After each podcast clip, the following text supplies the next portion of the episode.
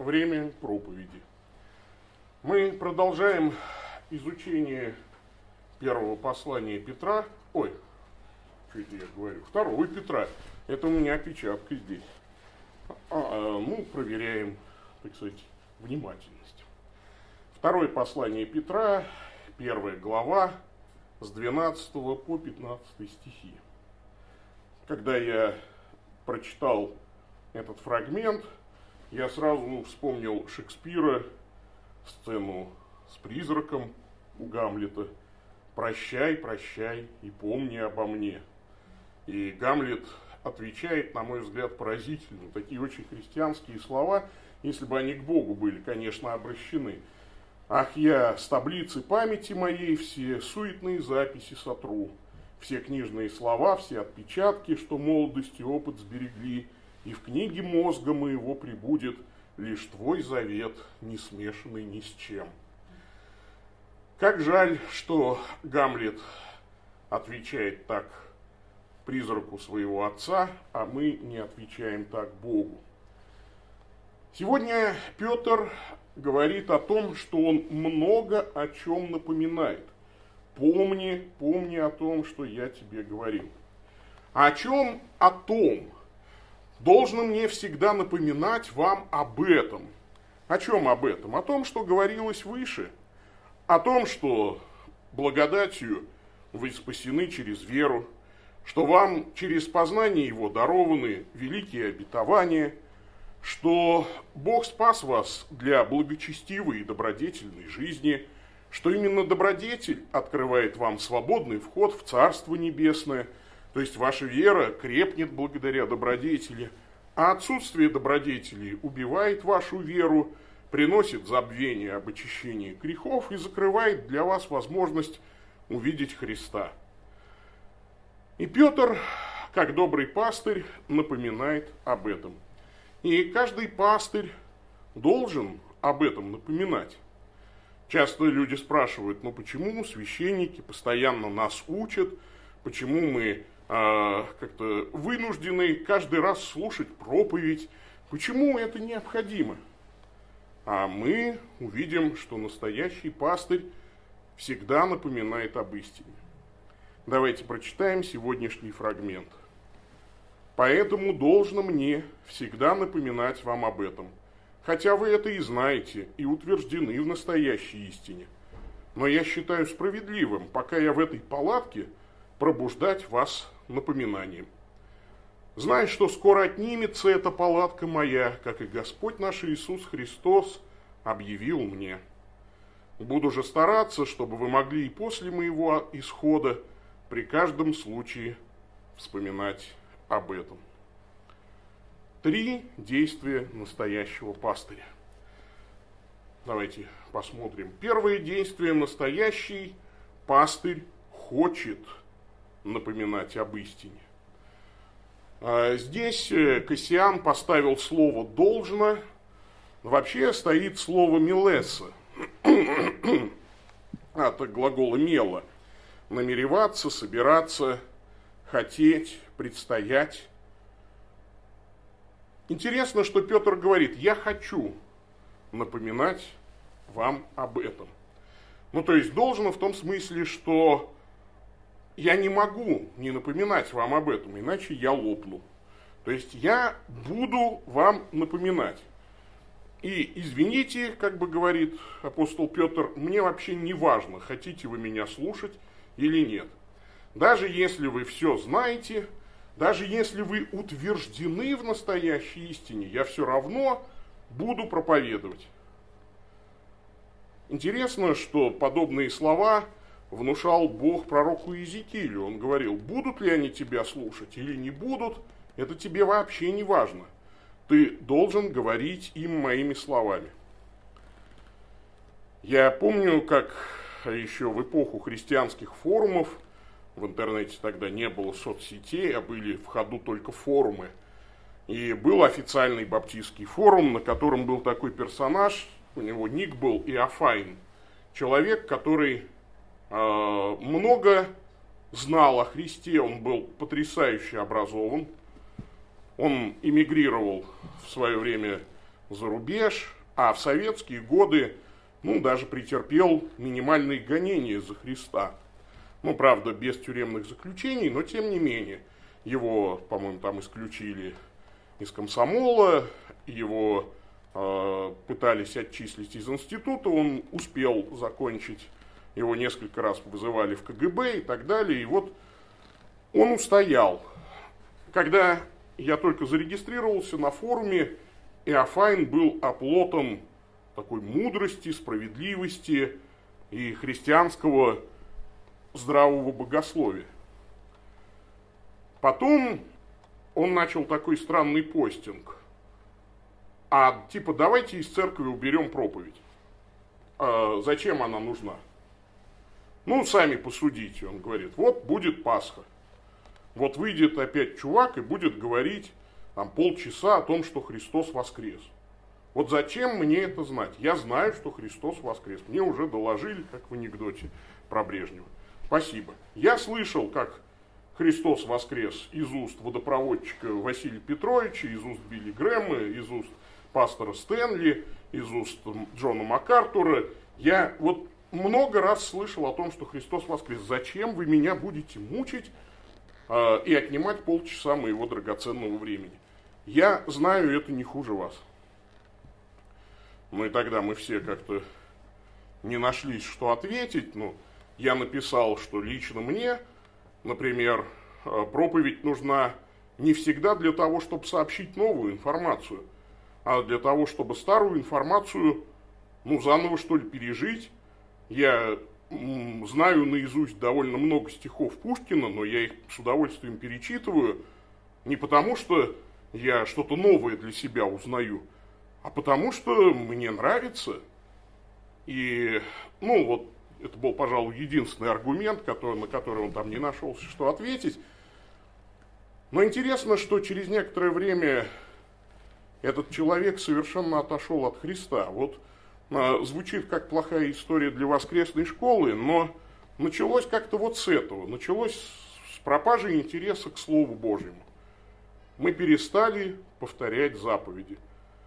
Господь недаром заповедал еще израильскому народу постоянно их повторять. И очень остроумно Клайф Льюис обыграл это в одной из нарнийских книжек, когда Лев Аслан дает детям определенные заповеди и велит им повторять их каждое утро и вечер. И они сначала это делали, потом им стало лень, а в результате они там не узнали э, очень важные вещи, да, то есть просто потому, что забыли повторять то, что им сказали. Петр говорит, я буду вам напоминать об истине. И мне не важно, знаете вы или не знаете, я как настоящий пастырь буду это делать. Второе действие настоящего пастыря. Настоящий пастырь не просто хочет, он будет напоминать об истине. Почему? Потому что он считает, что это правильно. Я считаю справедливым, пока я в этой палатке, пробуждать вас напоминанием. Палатка, слово «скиния» здесь, а в синодальном переводе «храмина», так возвышенно перевели. Но вообще это палатка. И апостол Петр называет так, естественно, свое тело. А представляется, что душа живет в теле как человек – не в доме, не во дворце, а в палатке. А по смерти как бы выходит из этой палатки и отходит в другой мир. И особенно силен, конечно, вот этот образ палатки. Ни дома, ни дворца. Дом прочный, величественный, на века. А палатка – временное жилище. Снял, разобрал, и нет ее. Так и с телом. Тело наше быстро распадается, когда из него выходит душа, предается тлению, и нет нашей палатки. Все люди – странники и пришельцы на земле, хочет напомнить Петр. Все, что у нас есть, это наша временная палатка или шатер. И вот в эти дни особенно мы понимаем, как скоротечна человеческая жизнь, как э, мало нам нужно, чтобы умереть как хрупко то, что мы называем своим организмом. Ну и, конечно, Христос открыл ему, что Петр мученической смертью прославит Господа. Об этом в Евангелии от Иоанна записано. «Истинно, истинно говорю тебе, когда ты был молод, то припоясывался сам и ходил, куда хотел, а когда состаришься, то прострешь руки твои, и другой припояшет тебя и поведет, куда не хочешь». Сказал же это, давая разуметь, какой смертью Петр прославит Бога. И сказав сие, говорит ему, иди за мною. Почему настоящий пастырь будет напоминать об истине? Потому что времени на самом деле не так много. Казалось бы, вот будет всегда много времени. Еще успею получить образование, еще успею послушать проповедь, еще успею вот эту программу пройти, вот это пройти, а вдруг раз и нет времени. Вдруг раз и не получилось. Откладывал, откладывал, откладывал, и закончилось время. Или уснул, поэтому Петр говорит, хочу пробуждать вас. Усиленное выражение не просто будить, а пробуждать, то есть усиленно будить, расталкивать, как заспавшегося человека. Это такой духовный сон, безразличие, апатия к духовному. И пастырь будет напоминать об истине именно по этой причине. Ну и третье действие настоящего пастыря. Настоящий пастырь не перестанет напоминать об истине – я не знаю, как вы, братья и сестры, но я со своим неопротестантским бэкграундом э, вчера полчаса просидел над 15 стихом с открытым ртом. Потому что я его прочитал по-гречески впервые. Петр пишет, буду же стараться каждый раз держать вас – и после моего исхода, чтобы вы вспоминали об этом. Петр говорит, я даже умру, и я тогда не оставлю вас в покое. Что это значит? Ну, самое простое, что он ну, написал свое послание. Вот он умер, и две тысячи лет мы читаем его послание, и Петр как бы в послании своем не дает нам покоя. Но интересно, что многие святые отцы я посмотрел толкование, говорят, ну, постойте, Петр говорит здесь, что он будет стараться. То есть не один раз постарается, да, то есть и вот написать послание, а он будет стараться после отхода. Не сейчас постарается, чтобы после отхода, а после отхода будет стараться. Я сидел и думал, боже мой, а ведь это значит, что Петр сейчас на небесах. Очень старается, чтобы я чего-то не забыл.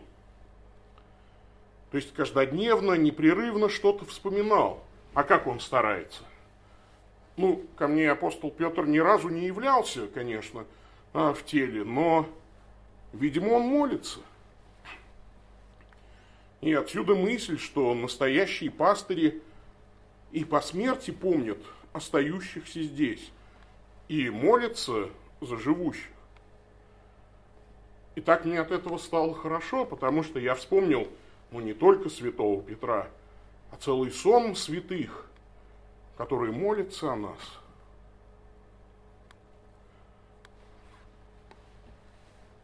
Интересная в связи с этим жизнь святого Педра Наласка.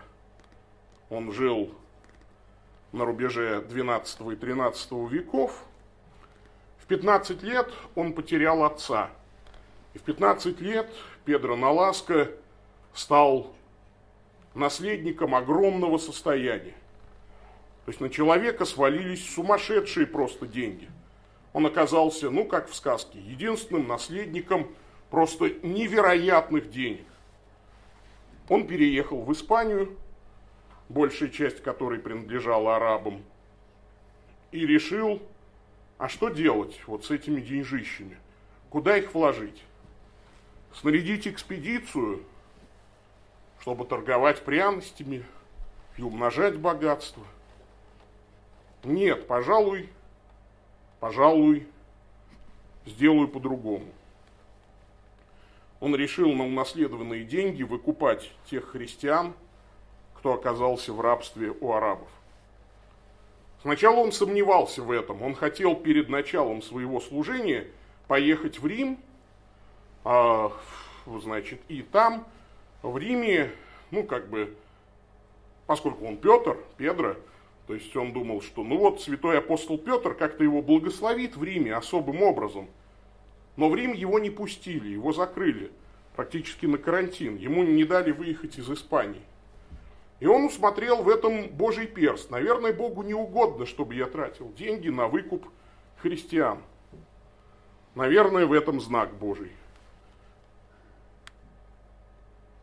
И ночью, когда он молился, Пред ним предстал сам апостол Петр по преданию, распятый вниз головою, и сказал, да, в Рим тебя не пустили, но Рим к тебе пришел, да, тебя не пустили ко мне, я сам к тебе пришел, твое дело благое, занимайся им. И епископ Барселоны, Беренгарий, тогда принял у Педро три монашеских обета, которым был добавлен четвертый, посвятить самого себя и свою свободу, если понадобится освобождению рабов. Так был основан орден Мерседариев, то есть орден Девы Марии Милосердия по выкупу пленных. И в 1226 году Петр Наласка показал пример исполнения этого обета, сам остался в плену в Африке вместо освобожденных рабов. Ну, через несколько месяцев его выкупили – Последними словами в жизни святого Педра Наласка были «Господь послал искупление людям своим, навеки заключил завет свой». То есть Господь выкупил людей своих. И я хотел всю жизнь подражать Ему. Да? То есть вот в этом завет Господа, чтобы отпускать на свободу. Я вот думаю, вот святой апостол Петр и после смерти – укрепил своего слугу, интересно, да, то есть вот такой был случай. Казалось бы, карантин, тебя закрыли, и самое время сказать, что ничего не получается, ну перст Божий, ну явный перст Божий, не надо служить Богу.